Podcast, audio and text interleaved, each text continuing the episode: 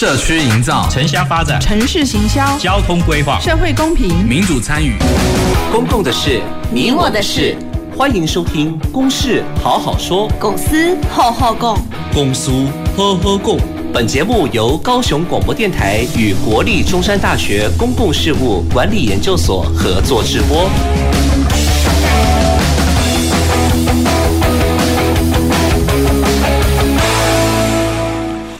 各位朋友，大家好，欢迎来到《公事好好说》节目现场，我是今天的节目主持人郭瑞坤。《公事好好说》是由高雄广播电台与国立中山大学公共事务管理研究所共同制播的节目。我们每个礼拜一下午五点半到六点半，在这边跟你讨论公共事务的议题，跟高雄发展非常密切的一个问题，都在会在这边来跟你讨论。那我们今天要讨论的主题呢是。当货柜变身为艺术啊，货柜我不晓得大家对它的印象到底是好或不好。那以前呢，货柜车会在高雄市区钻来钻钻去，那也影响到大家交通的一个方便性。那我想在进一步讨论之前呢，我先介绍今天来到我们节目现场的三位来宾。首先呢，我要介绍是我们高雄市立美术馆的馆长李玉玲李馆长。好啊，各位观众朋友，大家好。啊，主持人郭老师，好。好，那接下来呢，是我们高雄市呢正在办理国际货柜艺术节。那这个货柜艺术节的策展人呢，呃，崔彩珊，彩珊。啊，各位观众大家好，我是公美馆策展人崔彩珊，谢谢主持人。OK，那第三位呢，是我们行构设计总监方俊杰。那方先生呢，也协助了我们这一次呢货柜艺术节的呃策展的工作、设计的工作。来，方先生。各位观众，大家好，我是行构设计总监方俊杰。好，货柜不只是在轮船上哈，那航向世界各个港口。那货柜呢，也刚刚提到说，在公路上穿梭，往来于港口跟我们工厂之间。那货柜呢，当然也承担了我们台湾呢，啊，因为是一个海岛，是一个以出口导向的一个国家，那所以呢，班有运无，那是我们经济发展非常重要的一个载具。但是呢，货柜，我刚刚提到说，不只是一个货柜，货柜呢，也可以是一个艺术。那要进一步讨论之前呢，我要先请我们今天现场的三位来宾哈，呃，不管你们到高雄哈，到底有多久？呃，或者是你们在台湾别的城市呢，看到这个货柜，你们对货柜的印象到底是好还是不好？班长，事实上，我想哈，呃，我自己本身是二零一六年哈才有这个机会加入高雄的这个整个市府团队哈，成为高雄市立美术馆的馆长。那我自己过过往的成长背景，包括在台北，然后留学，不管是在东京，又或者是待了很长一段时间在纽约。坦白讲，货柜在我的生活的状态里面，其实很少看见的一个物件。所以要说好或不好，我觉得对我来讲，算是一个比较暧昧。暧昧的一个 zone 哈，一个一个一个一个区块，就是一个在我生活中坦白说并不常看到的一个物件。好，对我们馆长来讲，货柜是一个比较暧昧的空间哈，比较没有比较呃不熟悉它是怎么样。但是货柜呢，是我们高雄的一个重要的一个产业哈。来，彩珊，你是策展人，我相信你对货柜一定有非常深切深刻的了解。哎。因为我从小是在高雄长大的孩子，然后外婆家在旗津，所以啊、呃，小时候家里住大寮的时候，每个周六日就是父母亲都会带我到旗津去玩海，就海水。然后你知道，就是在经过过港隧道的时候，你会跟很多大型的那个货柜车、货柜车交错而过。然后在我爸爸还没有买车的那个年代的时候，其实大家可以想到，就是小时候其就是一一台机车，一家四口。贴着，然后从大寮就这样子，扣了扣了扣了，一路扣到旗津去。所以当时的货柜对我而言，其实是蛮巨大又危险的，就当年的那个概念了。那当然就是呃，一九九九年、两千年之后开始，呃，高雄变形了之后，那个货柜就是另外一种不同的样貌了。嗯，OK，非常谢谢彩珊哈，在你的儿童的记忆里面，货柜是一个。包括货柜车是一个恐怖的、危险的、恐怖的东西，哈，在马路上跑来跑去。来，我们方总监，你看到的货柜，你印象中的货柜是怎么样？呃，我跟彩珊其实有点像哦，因为我也是高雄长大，而且呃，西子湾啊、旗津啊，其实是我还蛮常从小活动的地带，所以其实看着货柜，应该算是从小就一直会看着这样的东西。那从小就觉得货柜其实就可能就是一个装载货物的东西，流通的载体。哦，那我记得没有错，应该真的是因为高雄货柜艺术节的开始，我突然发现哦，原来货柜可以做不一样的事情，而且开始货柜被作为很多他用。哦，这个是我开始对货柜有更多的转变跟可能的发现。谢谢。OK，好，我们现场有两位高雄囡仔哈，从小就对货柜有印象哈，不管是一个恐怖的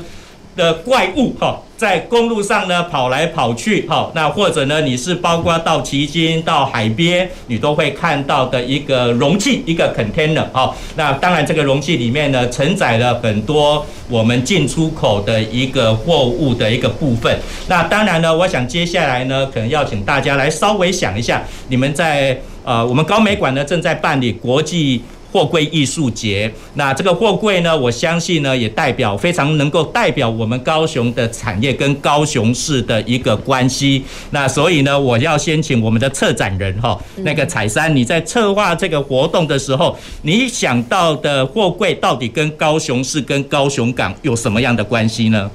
好，我先提一下今年的主题好了。今年的主题叫做“范布伦之心”。那对我来说，就是毕竟我从小就算是半个。在迄今长大的孩子，所以货柜对我来说，它就是一个常常出现在我眼中，然后有着大大型的船舶，然后载着漂浮在海上的一个概念。所以今年的那个范布伦之星，也就是从高美馆馆长常常在谈的那个。啊，南岛的泛南岛的那个概念出发，就是有没有可能我们透过一个本来原本是大概十七世纪的大航海的一个探险，从这个大航海的大航海的探险到现在已经到了呃二十一世纪了，其实航海探险的时代已经过去了。比较常出现的叫做外太空探险，那一样就是把这种外太空的探险、银河的概念跟海洋的概念，我们做一个连接。所以我就想象，呃，假设货柜它变成是一个载体时，它成为是一个太空梭时，它成为是一个外星球的一个地球的想象，哦、呃，一个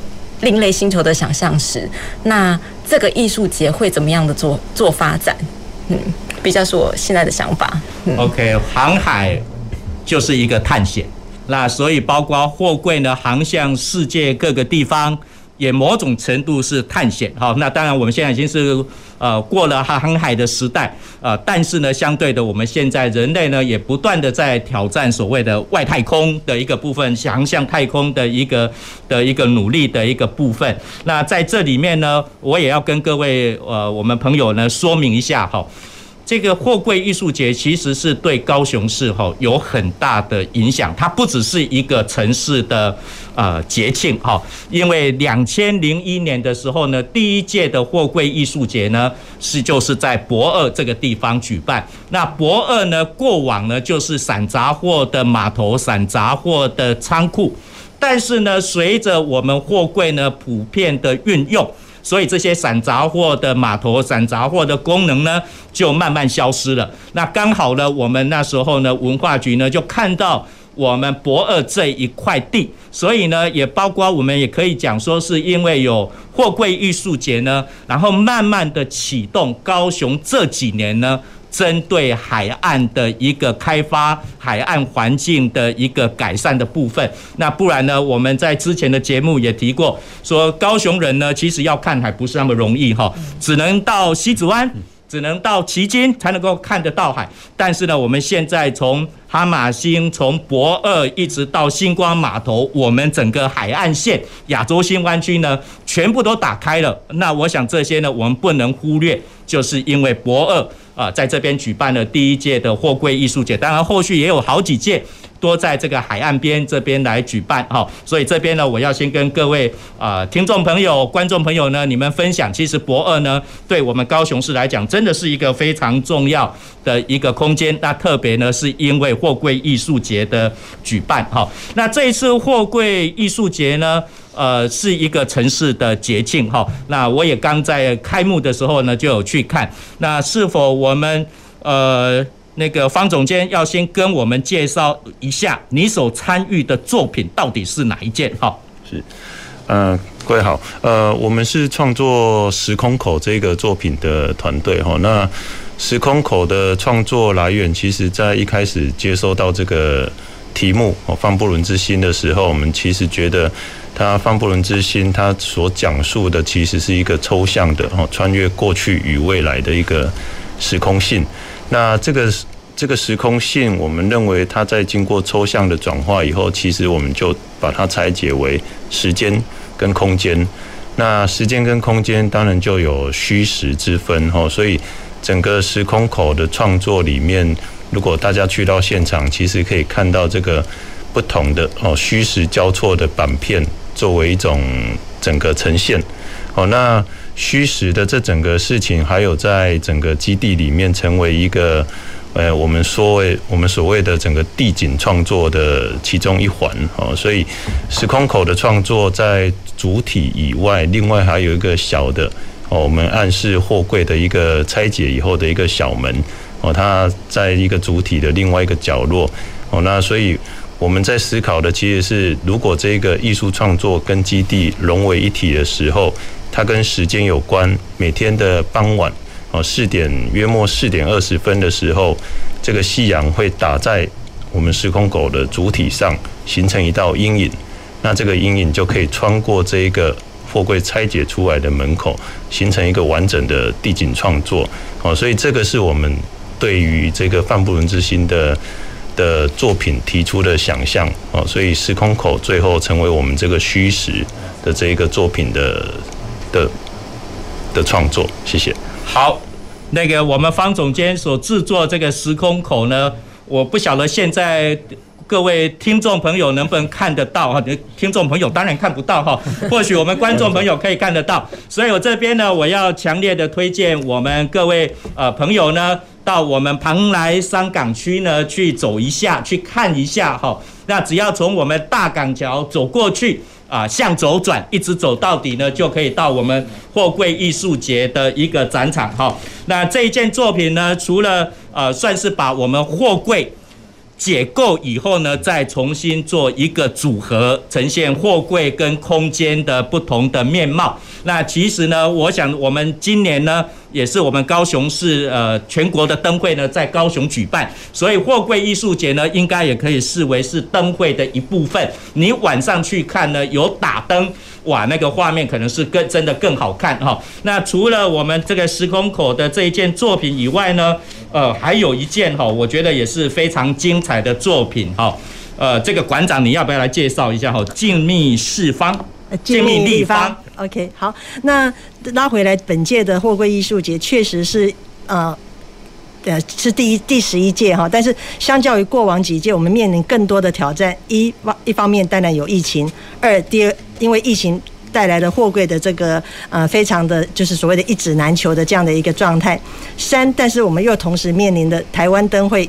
历经二十年后重返。高雄的这样的一个光荣的时刻，好，所以我们又再度回到港区，而且是呃位于这个刚才啊主持人郭老师也提到的这个蓬莱商区。事实上，这是首度蓬莱商区的开放。好，那整个博二的过程，其实整个概念就是一个城市开放的一个概念的一个延伸，就是过往用不管是军事的理由，或者是各种不同的理由。政治的理由，被封闭的一些场域，透过艺术，透过文化的松动，渐渐的含纳进来哈。那所以，我们今年其实就是面临这么多的挑战，反而做出呃，我我最近在邀请朋友都会说的，算是全球首创的货柜艺术光节。好的，这样子的一个一个呈现，因为过往大家知道货柜大概就算有作品打灯，也只是在白天，其实晚上的部分它成为自己一个发光的载体是比较少有的。好，那在整个谈的过程里面，后来除了刚才我们的策展人采珊提的“范布人之心”这样的一个航行的意向作为邀请团队之外，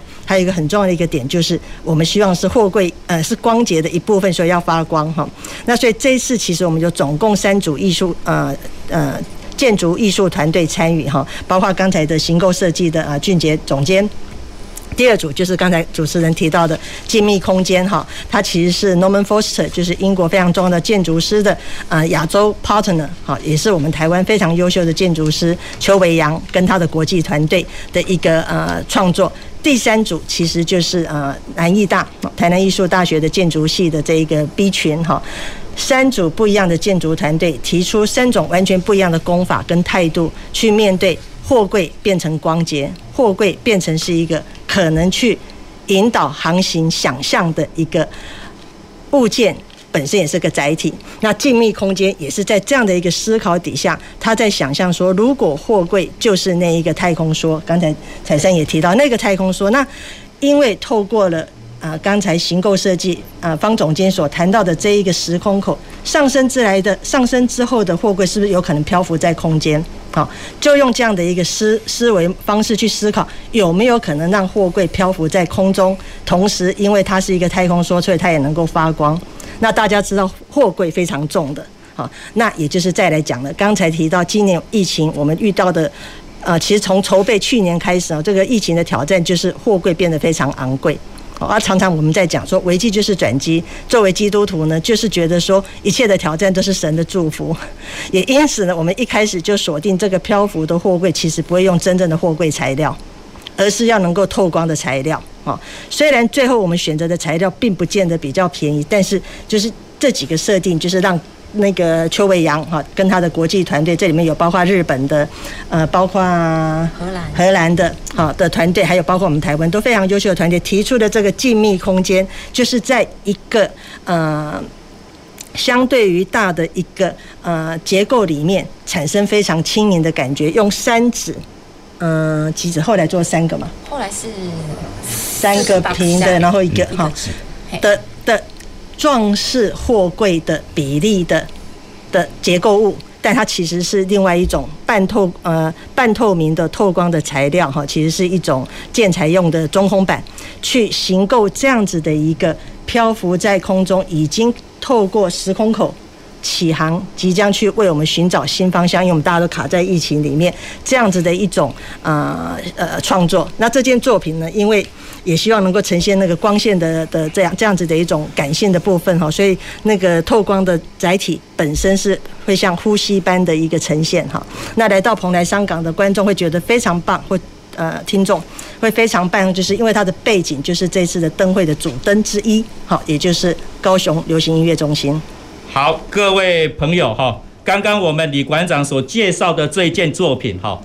不是用实体的货柜哈，呃，一来是货柜很贵，而且现在就是因为货柜都塞港了哈，卡在码头里面载不出去，或者还留在船上的一个部分，那所以这一件创作呢，没有实体的货柜，而且是漂浮在地上的哈，那也代表航向世界。那我们之前呢也提到说，诶，货柜也是国际化。航向世界的一种。那以创作者来讲的话呢，这一件呃作品的一个呃主要的建筑师呃 Norman Foster 哈，我想可能也跟各位朋友呢介绍一下我们中央公园的捷运站啊这一个站体的建筑呢，也就是 Norman Foster 所做的设计。那是 Richard 啊，Richard，抱歉，抱歉那，那所以呢，香我讲错了哈，那个香港的赤辣角机场就是 Norman Foster 哈，那还有包括大英博物馆的整修案。也是 Norman Foster，他是英国的爵士哈，他所做的一个设计。那这件作品呢，真的是非常的精彩哈。那浮在地面上，那相对的呢，也代表的是我们货柜呢航向世界，而且呢，也因为塞港，我们这一件作品就没办法用实体的一个呃货柜呢。来做好，那所以呢，我想我们讨论到这个地方，其实可以回到我们刚刚在讨论的几个主题哈。我们刚才讨论的主题就是，诶，货柜也承载了高雄市的产业，承载了高雄市的文化。那不管呢，我们过去呢对高雄港、对高雄的港边是怎么样的印象？我记得好像在之前的节目呢，我们也曾经提到哈，呃。在港口、在码头旁边哈，所发生的故事哈，都是比较悲伤的故事啦哈。再会吧，港都惊尊人的爱哈。那这些呢，都是在港口码头呢，呃，里面出去啊哈，怕拼哈啊，留我一个人在这边啊，或者呢，我们男生哈，抽到金马奖。好，在光荣码头，也就是之前曾经办理过黄色小鸭的光荣码头这个地方，哈，呃，因为抽到金马奖两年三年，怕会不会发生兵变的一个事情，哈，那所以呢，很多人其实过去呢，可能都对港口、对码头，一来是不能接近，那二来呢，可能是包括都有呃不好的一个呃印象。但是呢，我想从两千零一年开始。我们高雄市政府呢，也在啊港口在码头旁边呢办理了一系列的货柜艺术节，然后也包括呃博二的一个开发，让我们呢真的成为一个所谓的呃海洋城市的一个。的一个主人，好，我们可以亲近海，可以看近海，然后包括我们的博二啦，我们在这边所办的，包括去年十月的。呃，国庆烟火哈，还有包括呢，即将在过年期间，呃，元宵节左右呢要办的高雄灯会，我想这些呢，就像刚刚我们李馆长呢所提到的，会给我们带来城市的光荣感，那让我们城市呢呈现不同的面貌。那所以呢，刚刚我们策展人也好，方总监也好呢，能不能你们两位是？在地人哈，你们两位是在地人，能不能请你们再补充说明你们对高雄市的城市记忆，还有跟我们现在呢在港口在码头旁边所做的文化发展，你们觉得呃你们的感觉是怎么样？你们觉得还有哪些是可以再加强的？先说，就是对于高雄的那个城市记忆好了，就是我觉得货柜艺术节的第一届办在二零零一年嘛。但它其实回推那个历史来看，高雄港成为国际第三大港，就是货柜吞吐量的第三大港的时候，它的时间点在一九九九年。然后那个时间点约莫是我念高中三年级的时候，就是高雄其实历经了一个政党轮替，然后开始要有一些转变的时候，就是在还没有政党政党轮替之前，就大家常会觉得高雄好像是文化沙漠。这我相信这个词大家应该不陌生，对。然后从那一次开始之后，那难免会念到一些就是时事或者是呃关于就是地方或是国际性的报道。那两千零一年的那个货柜艺术节，它其实就是发生在我大学时期。那就不瞒大家说，其实我自己还有投过二零一一年艺术家增建的货柜艺术节，所以其实一路看着。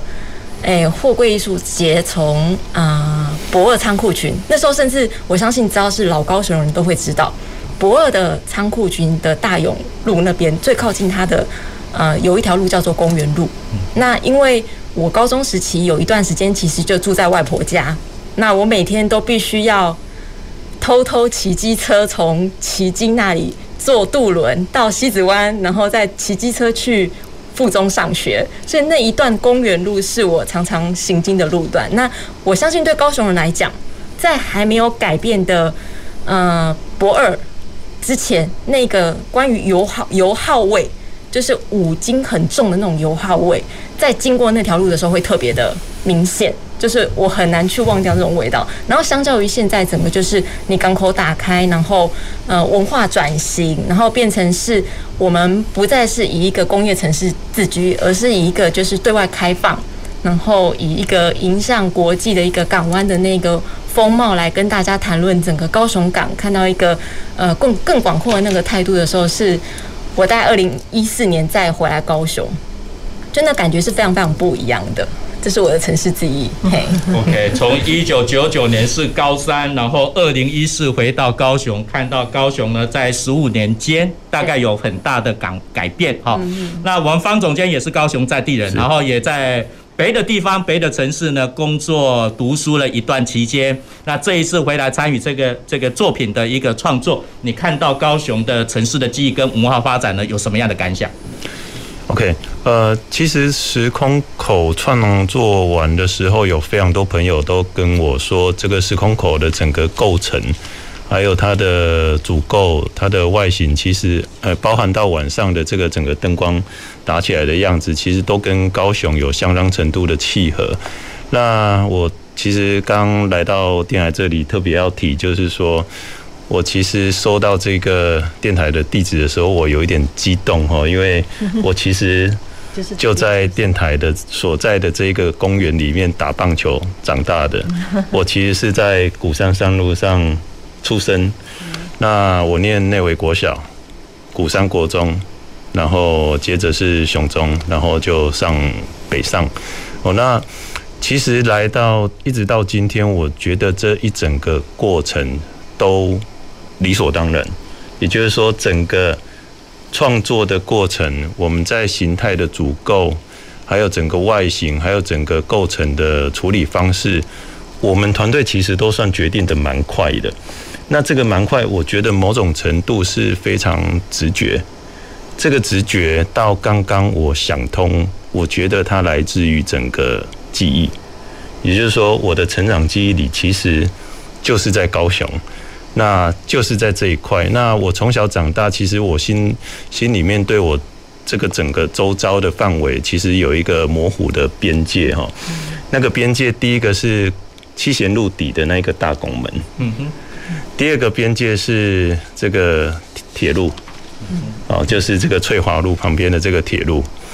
那一直到这个美术馆开始，那我才隐约感觉到这个铁路有被打开、穿越，然后接着呃，到高中到我大学的时候，其实刚刚有提到的博二的开启，哦，一直到甚至这一次的货柜艺术节的基地。其实都让我感觉到非常深刻的感觉到高雄的转变哦，因为其实这些地方以前都是我们去不到的地方。我们那个时候开幕的时候才说到，这是一个非常神奇的一个基地，从小到大从没看过，从来没有进去过这样的基地哦，所以这个就是我对高雄的城市记忆。所以我觉得这个其实是艺术家。哦，或者是设计者对于创作的养分，也就是说，这个艺术创作，我觉得它的养成其实跟城市记忆有绝对的关系。那艺术教育它其实是不断，呃，不断整个过程的累积，从小到大时间的累积所构成的。所以在整个设计的构成出手的时候，他其实多少带着那么一点。那个记忆存在是非常抽象，但是却很真实的。谢谢。好，非常谢谢方总监哈，还有刚刚彩珊所做的一个介绍，能够高雄囡娜哈盖小他们呃看到高雄这几年来的改变哈。那的确呢，以前过去有人讲说高雄是文化沙漠哈，现在谁还敢讲哈？啊，我们高雄不只是绝对不是文化沙漠哈，可能也不只是文化绿洲哦，那可能是 我想包括从博二这边的发动来讲哈，应该可以算是高雄市文化的发动机哈。那一系列的海岸线的改造，包括公园路绿园道的改造哈，还有包括铁路地下化完以后呢，给我们高雄市区呢有将近。十七公里还是十八公里的一个绿园道，我想高雄市呢真的是改变的蛮多哈。那当然，我想这些呢，我特别要强调的，可能是两千零一年我们在博二这个地方呢办理了第一届的货柜艺术节。好，我们要休息一下下哈，等一下回到节目现场再来继续讨论，当货柜变身为艺术啊，不要走开，等一下回来。走进时光隧道，踏遍每个街角，城市的璀璨风光，高雄广播陪伴你探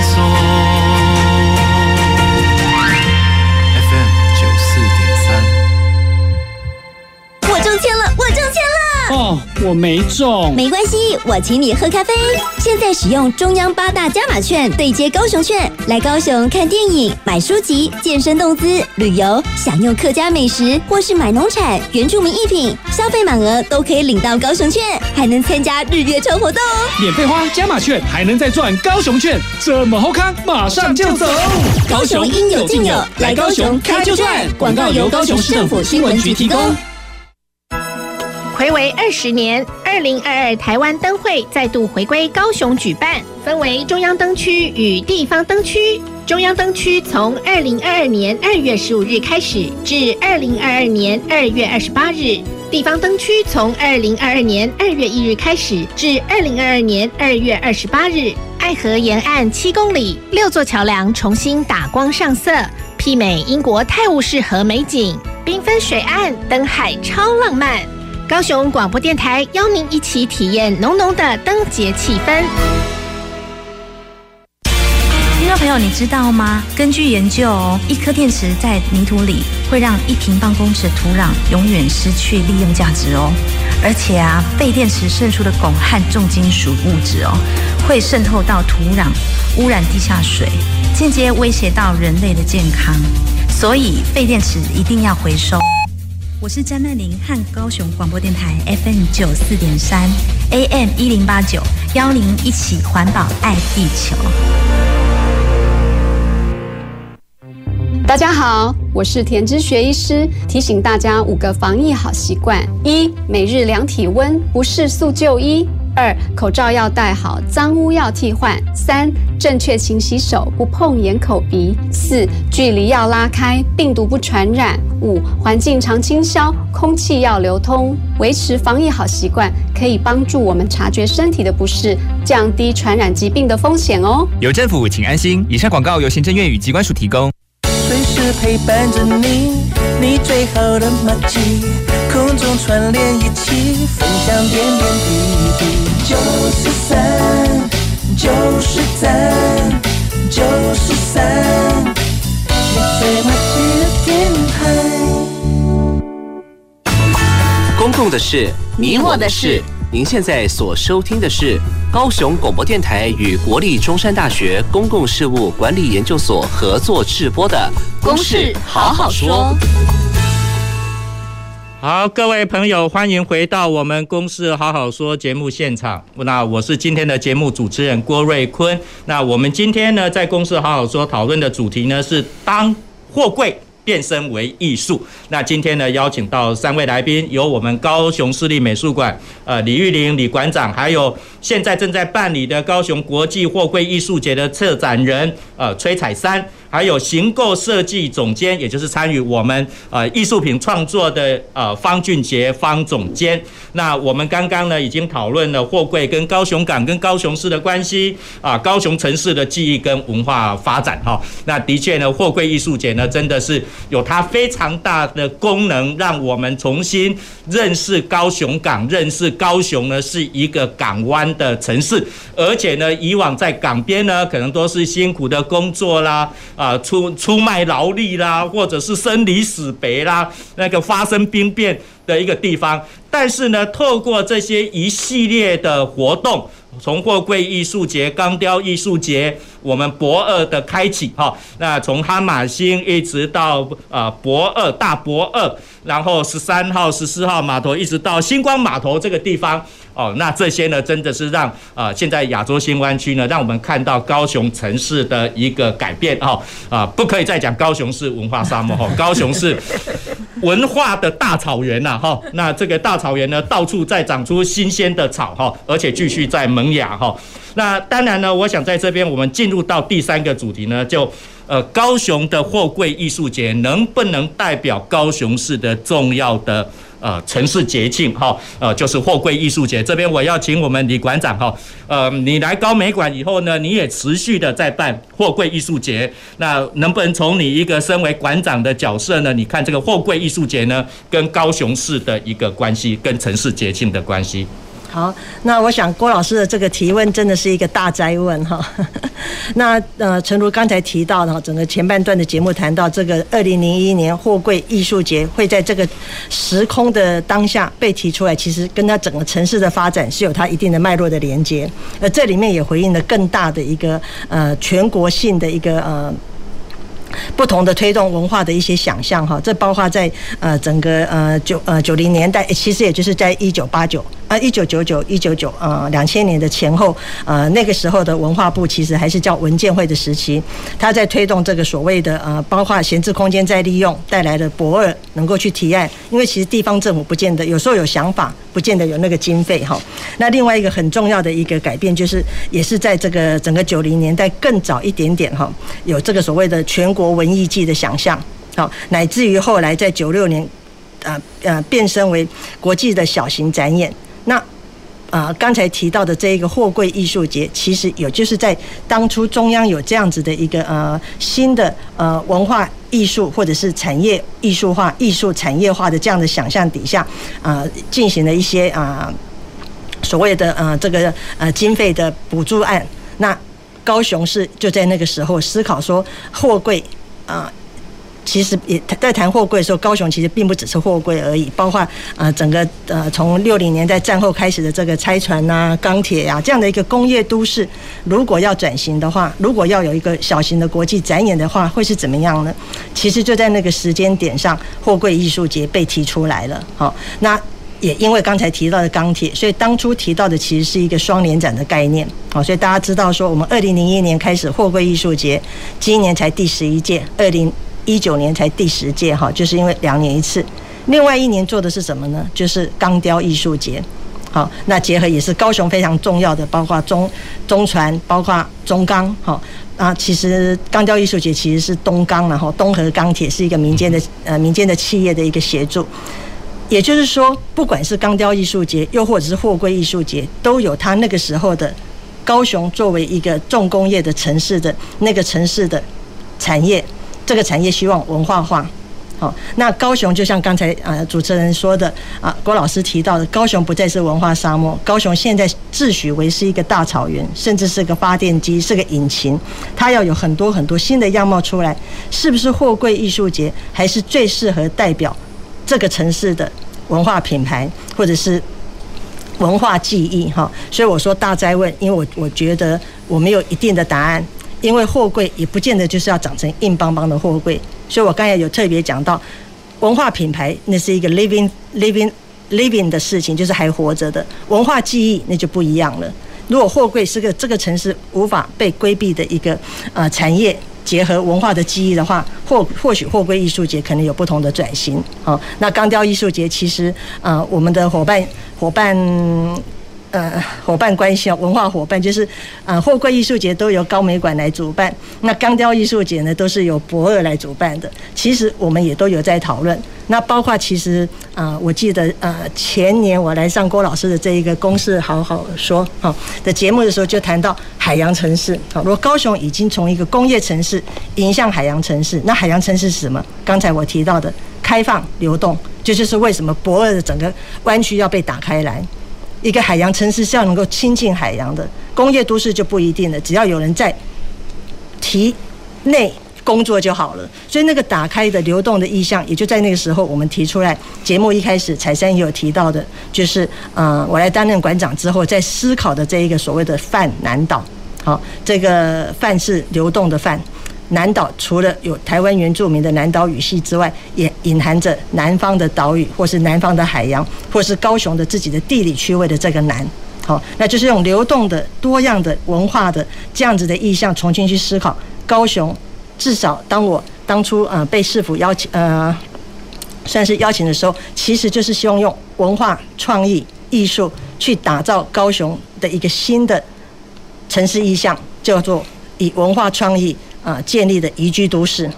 哦，那这样的一个宜居都市，是不是我们可以再容许另外一个文化品牌的艺术节庆？好，那就是在那样的想象里面，我我们高美馆一开始做的这个所谓的泛南岛，那也在呃二零二一年哈，去年在七月。疫情稍稍松缓，我刚好推出，其实也获得非常多的好评哈。所以啊，我不能回答那个主持人的提问，因为我觉得货柜对这个城市的记忆，我想那个浓度还是很够的。但在同时，这个城市的多样化的发展里面，是不是容许在另外一个地方节庆的的想象可以出来哈？那这是我们目前高美馆正在努力做的部分。OK，不同的城市、不同的国家，可能也都会有不同的节庆活动。好，那比如说在国际上呢，有些知名度非常高的，那办了这些节庆活动，我们就知道是跟这个国家、跟这个城市有非常密切的连结。哈，比如说法国的亚维隆艺术节啦，英国的爱丁堡艺术节啦，或者在日本新潟的大地艺术季，哈，那个月后妻有，或者是包括在奈户内海。啊的一个艺术季来讲的话呢，那这些呢大概都可以让我们马上的连接到说跟爱丁堡的关系、跟亚维隆的关系、跟奈户内海的关系，或者是跟新系的月光米，我也要接上关系好的一部分。那在高雄呢，我想我们高雄就是一个港口，就是一个海港嘛，啊有这个码头有货柜也是理所当然的。好，那我们高雄呢也有一个呃。那个 EPS 哈，盈利获利营业额非常高的中钢，所以呢，有中钢在这个地方，我们来办钢雕艺术节；因为有码头，我们来办货柜艺术节。我想这也不为过哈。而且呢，可能这个我们要持续的生根，让这两个艺术节呢，看能不能呢进一步深化人心呢，变成是我们高雄市的呃城市代表哈。那两位呢，策展人也好，艺术那个总监也好呢，也都参与到。啊，这个活动货柜艺术节的活动，那你们期待呢？货柜艺术节还有哪些的可能性？这或许是两年后我们可以再回到高雄现场哈，回到高雄的货柜艺术节，高雄的码头来看。你期待今年是要航向外太空了哈？啊啊，两年后呢？你们会看到我们高雄货柜艺术节会有怎么样的面貌？哎，我先回答吗？好，两年后哦。嗯，已经去到外太空，不知道就是还可以再往哪边去这样子。我感觉彩霞你想讲说，千万不要再指定我当策展人。对，但是我必须要说，就是在承承接这个活动的策划之前，其实我有稍微 Google 过，就是如果我们用 Google 的那个网站去 search Container Art Festival，你会发现高雄国际货柜艺术节其实是很常出现在。那一种网络搜寻的那个图片当中，另外一个可以跟高雄艺术呃高雄国际货柜艺术节比美的叫做冰城也有一个货柜艺术节，但它的货柜艺术节跟呃高雄货柜艺术节不太一样，因为其实我们从二零一三年货柜货柜艺术节做了一个转型。就是从本来啊纯粹的邀请艺术家，然后可能是以货柜这个媒材媒材做成替代空间的创作，那到二零一三年开始，我们就变成了邀请建筑师来开始替呃货柜的整个媒材做拆解，然后重组，然后甚至甚至就是变成了呃另类一种另类的那种公共造型的那个呃想法，所以它这种拆解的过程当中，它跟冰城那边的货柜艺术节所呈现出来，有点像是他把货柜堆叠，然后在上面 painting 的那个概念又不太一样。当然，柏林也有，柏林也有所谓的货柜艺术节。那在网络上 Google 到就会是他们把货柜艺术节真的就是当做是一个容积或者是一个墙壁，然后那种墙垣围起来的那个概念，他们在里面办音乐季。然后这也是另外一种呈现方式，所以我觉得关于货柜艺术节，只要打 Container Art Festival，高雄国际货柜艺术节，因为已经办到现在第十一届了，所以网络上有很多的照片啊，或者是历届以来精精彩的那种图片，它会一直秀在那个呃 Google 的那个网站上面，就是让国际的观众去做一个嗯欣赏。所以我觉得其实是对我自己来说，它是一个台湾还蛮具代表性的一个。国际城市一项，没错，就是我们常会谈说高雄分南高雄、北高雄嘛。那南高雄它其实不外乎就是前镇那一带、渔港那一带，然后连接的就是第二码头那一带。那所有的那个货柜的那种堆高区，又或者是简单来讲，当我们坐在西子湾在喝咖啡的时候，你会看到有大船停在远方，然后你看船的吃水的深度，就会知道它船上有没有货柜，肚子里面有没有装货柜，它。它船上面是一个有点像是这样凸起来的那个那个尖尖的那两个东西，它只要浮在水上，代表这艘船是空船；它只要往下沉，那个东西不见了，代表这一艘船是满柜。这是我在喝咖啡的时候常常会去观察大船的事情。所以下一届货柜会变成什么样子呢？我觉得。也许可以，就是我们再过个两年，然后我们再看看世界上会发生什么事情，那也许就会有新的想法或者是概念再出现。嗯，那个彩山，你应该没有两年哈。假如是馆长还要指定你来继续做策展，你大概只剩下一年多的时间哈。立后大卖照哈。好，那我们方总监，你对这个你参与到了今年的货柜艺术节做了一件的创作，那你期待，假如是你。我相信很多建筑师、很多艺术家说，我还要做的更多哈，只有做一件不够的哈啊，所以下一次假如你要做，你想要做什么？呃，我先讲一下今年的这个这几个创作哦，我我的观察，除了这个实体三个实体的作品跟数个虚拟的作品以外，我觉得实体的作品除了单独的看，它还可以三个一起阅读。那三个一起阅读以外，还可以跟整个城市一起阅读，因为我前面有提到过，这个基地它很特殊，就在海跟城市之间。然后三个作品又有一个巧合，时空口谈这个上太空的事情，那精密空间谈货柜的漂浮，然后南艺谈我们都住在黄色潜水艇，上天下海跟漂浮，我觉得这是一个非常棒的一个算巧合吧。哦，所以三个作品可以一起看。那我觉得货柜艺术在高雄其实是这样哦，一个一个在地一个城市的经济。它发展到一定的厚度以后，我觉得就有有办法有那一个契机可以转文化。那这个文化也同时必须要被累积。所以货柜艺术它其实在高雄透过不断每两年一次的累积，它逐渐的成为一个我们讲城市意象嘛、传统嘛都可以。但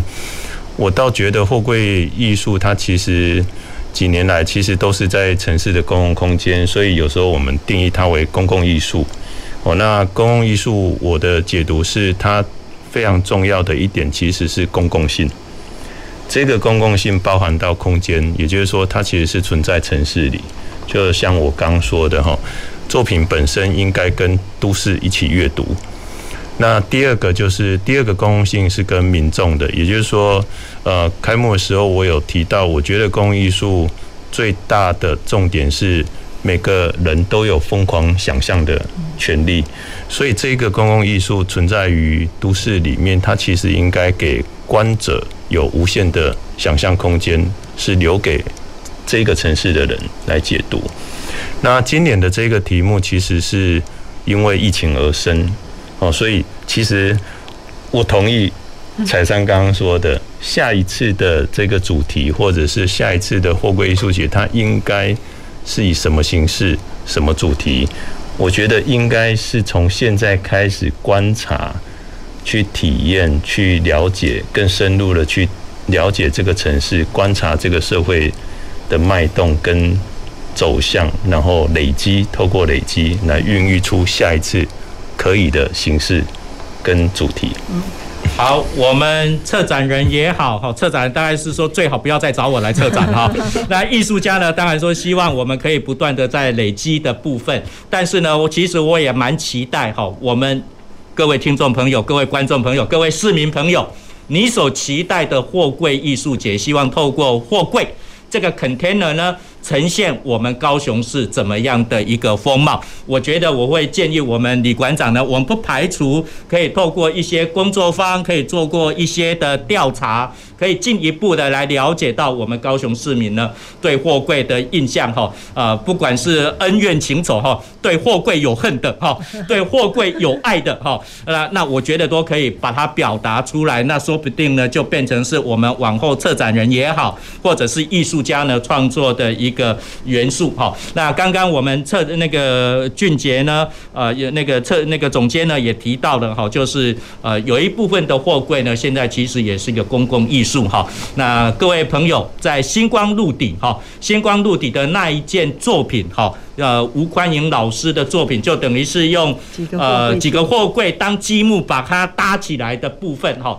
那一件作品呢得到文化部的第一届。公共艺术的奖哈，我想所以算是一个非常精彩的一个作品。那也在高雄市各式各样的文宣呢，也都会呃出现哈。那的确呢，我们也期待呢，就是我们货柜可以有更多的想象。所以呢，我们也进入到我们最后一个主题哈，诶，不在场的货柜，货柜有哪些？N 种哈，N 代表无限的可能，N 种的可能性哈。那刚刚我们馆长也讲说，哦，今年货柜很贵哈，很贵的话，而且都塞港哈，买不到货柜，让我们艺术家来创作。那所以呢，可能就是用原有的一些旧的货柜呢。呃，解构再重组哈。那除了刚刚彩山所介绍的呃这几件作品，那我们总监所创作的还有一个作品呢，是呃那个南艺大的 V 群哈，他们所创作的哈 V Group 他们所创作的那一件，就比较强调是我们在地的文化，在地的一个回应的部分哈。有一些你可以看到，好像我们在。那个什么商店开幕的时候的彩球，在那个地方好像一个变形的大金刚哈，有机的繁殖这样个那个扩展出去的部分。那所以呢，呃，真的在这边呢，我要建议我们各位听众朋友、观众朋友。你真的呢要到蓬莱港区哈来看一下我们货柜艺术节，不只是看艺术品本身，你也可以从这里呢可以看到我们高雄市不同的面貌哈。从这边看到海洋流行音乐中心，看到我们亚洲新湾区呃那个不同的一个面貌。好，那讲到这边，好，馆长要补充，N 种可能性有哪些烟种？没错，害我好紧张，我一直在看你，因为我们是您，你有跟我们讲说要很轻松嘛，是的，因为我一直觉得，其实一方面，在俊杰还没讲出我心里话之前呢，就一直在想说，我们还有第三组建筑师的作品啊，幸好。一嗯呃，俊杰帮我提到，因为刚才其实我提到，我觉得这次非常有意思，是我们三组都是建筑师哈，然后三三三三组建筑师提出完全不一样的工法，最重要是他们面对建筑的态度。好，那第三组就是刚才提到的这一个南艺大的这个呃建筑师呃 B 群哈，他们的主标叫做我们都住在黄色潜水艇，那这当然是来自啊 Beatles 的名曲 Yellow Submarine，但是它的重点是在副标。就是呃，生活与建筑的实践，好，所以其实今天的节目的 ending 之前呢，我觉得就是在这里延续刚才主持人郭老师一直跟大家的邀请，就是来这里不只是静态的看展览而已，因为整个 B 群的概念就是。理论上每天了哈，但是至少会有很多场的讨论生活跟建筑的关系。在这里，生活一定要的，但建筑可能也跟文化、也跟城市、也跟呃城市的文化有关。其实非常欢迎观呃观众朋友跟听众朋友都能够来到湾区，一方面也帮这组非常年轻的建筑师团队打打气，二方面就是可以来想想看，刚才郭老师一再谈的 N 种想象，对城市的。对货柜的，对货柜艺术节的，我觉得这些 N 种想象都是我们透过 B 群会在这整个展期的两个多月的时间里面，好去去讨论。对我来讲，其实不是下海，而是呃，形构设计方总监给了我们一个航向外太空的想象。静谧立方其实是漂浮在空中的寻找方向，而 B 群。我觉得也可以说很乐观，也可以说有点悲观。就是整个航行失败，我们只剩下非常碎裂、破碎的地球。我们如何组装起来，还能再继续去想跟生活的 N 种可能？在这里，就像跟泛南岛一样，我要再度呼应，呼呃那个呼呼吁。其实环境对我们是最重要的。讲海洋都市，讲海洋艺术，没有好的环境那是不可能的。所以我觉得那个 N 种可能，其实为什么我们之前会讨论到货柜艺术节何以延续，就是过往是因为货柜材淘汰材太多太多了，现在我们基本上是拿不到淘汰材，哦，所以。不是不办货柜艺术节，而是那个中间有很多种 N 种可能可以去对话。所以，所以今天我们虽然介绍了两组建筑师，总算让我来得及介绍 B 群的这一个生活与建筑的实践。当我们都回到住在这个地球，这一个可能已经被我们人类的过度的开发，至少生病了哈，不到残破不全、残缺不残破不全，但至少是非常的受伤的一个地球。我们如何再去想艺术、跟生活、跟文化？的的的 N 种可能哈，所以大家也可以来现场跟这群建筑师们谈话。那我们也因为在展览的期间里面规划呃比较大场的对谈，到时候可能三组建筑师都可以一起回来。同时呢，刚才郭老师替我邀请，我也可以在这里邀请这次的合作。虽然您提的是 Norman Foster，但主设计其实台湾非常建筑呃非常优秀的建筑师哈邱维阳邱维阳建筑师哈，他现在是 Norman Foster 的 partner 好伙伴关系。他就是应该从二零一三年吧，还是一一年参加一次之后，凡是我们跟建筑有关的，他应该已经是第三次。嗯，好，如果不是第四次参加的话，所以我想，呃，俊杰哈又是在地人，今今年绝对是第一次，应该脑袋就可以开始想两年后要怎么做了哈，大概是这样。谢谢。绝对没有两年哈，只有一年多。一年多，现在已经开始在倒数了。一年多一点点要开始倒数了哈。那的确呢，货柜不只是一个 container 哈，我们刚刚也提到哈，货柜。跟我们生活的关系，那有些人呢，比如说把货柜变成是货柜屋，变成是仓库啊，那所以呢，我们继续呢，请彩珊继续讲，你觉得货柜还有哪些的 N 种可能性？哪些跟我们分享一下？N 种可能性，我觉得在今年。当我们在触及所谓不在场货柜的时候，其实第十一届的货柜艺术节，我们已经可以从这么多年来累积的节庆里头看到所谓货柜的精神力量。简单来讲，就是当我们回首来看，就是呃，整个对于城市的货柜记忆，然后到现在它变成是一种呃文化，然后甚至是呃艺术品，然后甚至是刚刚提到的 B 群的 We all live in a yellow submarine 的那一种居住的概念的时候，当他谈的居住，当然不是那种我们对于呃制式货柜屋的那一种。遮风避雨、保暖，然后甚至还有抗热的那种居住，他谈的是比较实验性的一种居住。然后这种的可能性，它其实是把整个对于环境，然后对于海洋的那种可能性，通通包含在里头。而这也就是我为什么会提到不在场货柜的原因，就是不在场不意味它